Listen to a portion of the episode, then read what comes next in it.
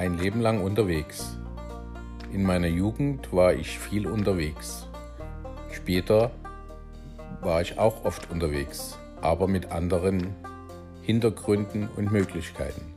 Hier die Geschichte meines Lebens. 50 Jahre unterwegs. Mein Name ist Frank Herzog. Die Geschichte beginnt in Ungarn 1970 und endet in Marokko 2020. Ein Leben lang unterwegs.